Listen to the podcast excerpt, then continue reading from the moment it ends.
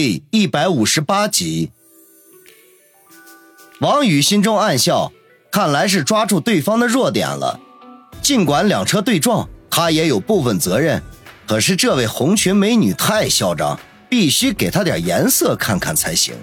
一念及此，他眼皮一翻，戏谑的说道：“那就对不起了，我这个人也有一个习惯，钱什么的都无所谓的，就喜欢争个理儿。”你逆行撞了我的车，向我赔礼道歉是理所应当的。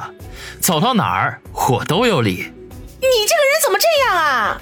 红裙美女看出王宇有意刁难，气得连连跺脚，眼圈都跟着红了。这个时候，路边不少人见出了车祸，都停下脚步凑过来看热闹。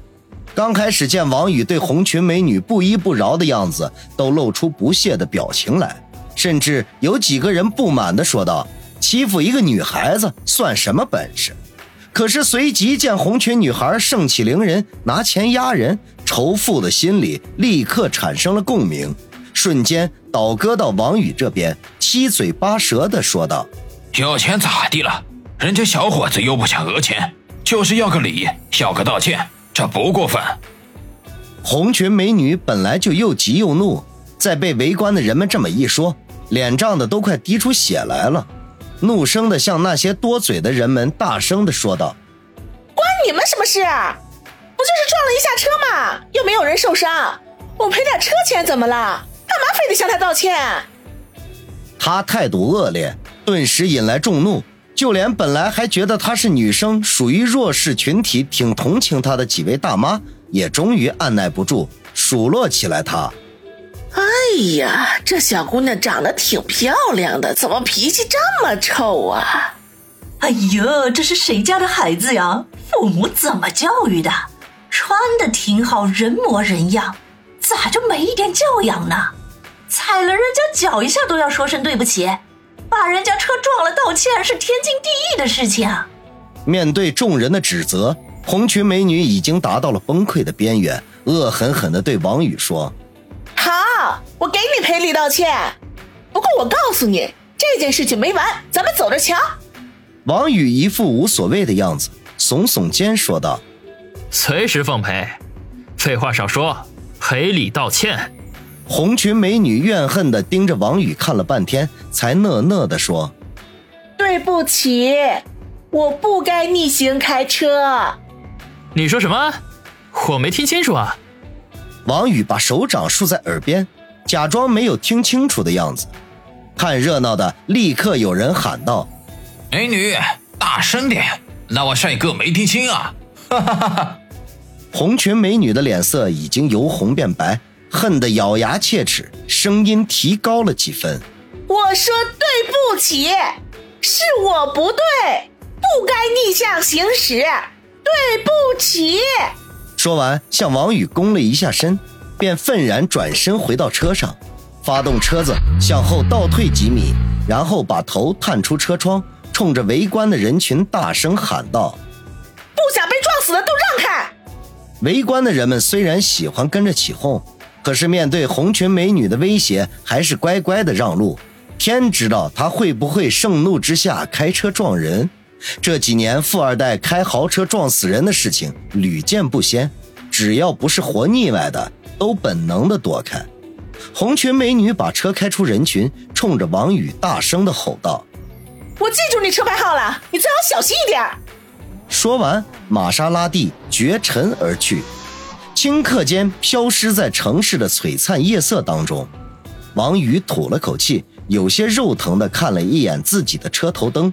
看样子得去找六哥给修理一下了，但愿他看面子能给打个折。他摇着头回到车里，打火开车。那些围观的人见没有热闹可瞧，就自行散去了。对于国人的这种传统爱好，王宇并不放在心上。有什么新鲜事情，他也喜欢凑的热闹。这种东西早就烙印在每一个国人的骨子里了。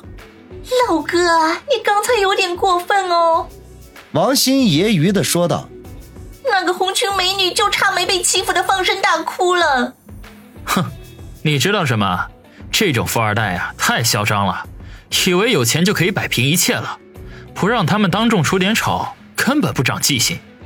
王宇气哼哼地说，王鑫却叹口气，悠悠地说：“哎呀，可惜呀，我们这些平头老百姓想要嚣张都没得搞，哎，也嚣张不起来。”于雨溪见王宇阴沉着脸，赶紧拉了拉王鑫的胳膊，小声地说：“小心，别说了，要不然又惹小雨哥生气了。”王鑫撇撇嘴说道：“嗯，没关系，他最近脾气见长，又变得喜欢欺负女孩子了。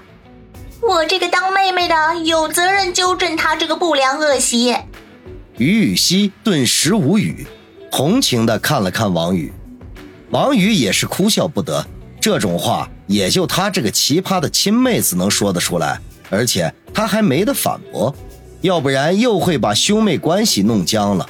说话的功夫，他们就来到了方心家的楼下。王宇担心子双会在门口守株待兔，还没有到楼下的时候，就开始打量周围的环境。只要子双出现，他放下于雨溪就逃之夭夭。尽管下午跟子双来了一次极其亲密的接触，可是就凭遥远那句话“我会在暗地里默默的守护着他”，他就必须远离子双。万一哪天被遥远撞个正着，他一定会死得很难看。好在楼下并没有出现子双的身影，王宇悄悄地吐了口气，目送于雨溪上楼，顺势瞥了一眼二楼。只见子双家的灯亮着，暗存，不知道这个任性的大小姐现在在干什么？不会是看着岛国片在自摸吧？看她的表现，分明会沉迷这种游戏的。呸！管他干什么？总之以后躲远点就是了。王宇收回心思，调转车头向小区外开去。结果就在这时，迎面开来一辆车，流线型的车体，耀眼的光泽。微微变形的车前盖，这不正是前不久和他对撞的那辆玛莎拉蒂吗？倒霉，怎么会在这里遇到他？王宇心中嘀咕。对面车里的红裙美女显然也认出了王宇的车，恶意的将车大灯打得雪亮，晃得王宇几乎睁不开眼睛。两车交错之际，红裙美女用手指着王宇，恶狠狠地说道：“你死定了！”王宇面无惧色，撅起嘴巴，对着红裙美女做了一个隔空锁吻的动作，然后吧嗒了一下嘴，用手掌在面前扇了几下，坏笑说道：“好臭啊！”红裙美女气得脸色大变，刚想还击，两车已经错过。王宇哈哈大笑，从倒车镜里清晰的看到那辆玛莎拉蒂居然砰的一下。撞在了绿化的花坛边缘，车头灯碎裂，红裙美女大怒的捶打着方向盘，有些歇斯底里的感觉。王宇转头对王鑫说道：“小心，看见这位白富美脾气有多坏了吧？而且还丝毫不知道悔改。”王鑫哼了一声，撇嘴说：“哼，你看把人家给气的，万一要是气出个好歹来，我岂不是又多一个嫂子？”你胡说些什么呢？王宇不解地问。你想想啊，你把他气坏了，他不得赖上你？就你油嘴滑舌的样子，哪个女孩子能逃出你的手掌心？哎，但愿这位红裙子姐姐不要自投罗网，否则你又多造了一份孽。你造孽不要紧，我这个当妹妹的可就苦了，不知道要念多少句阿弥陀佛才能化解。哎。阿弥陀佛。王鑫一副悲痛莫名的样子，王宇摇头苦笑。对于王鑫这种一本正经的胡说八道，早就习以为常了。回到家里，王宇洗漱一番，便回到自己的房间。下午和子双胡闹一通，体力消耗极大，他觉得有些疲惫。不想还没等躺到床上，手机铃就响了起来。是一个陌生的本地号码，王宇迟疑了一下，还是按键接通。结果话筒里传来子双兴奋的声音：“宇哥哥，明天晚上有时间吗？我请你吃饭，顺便给你介绍一个大美女。”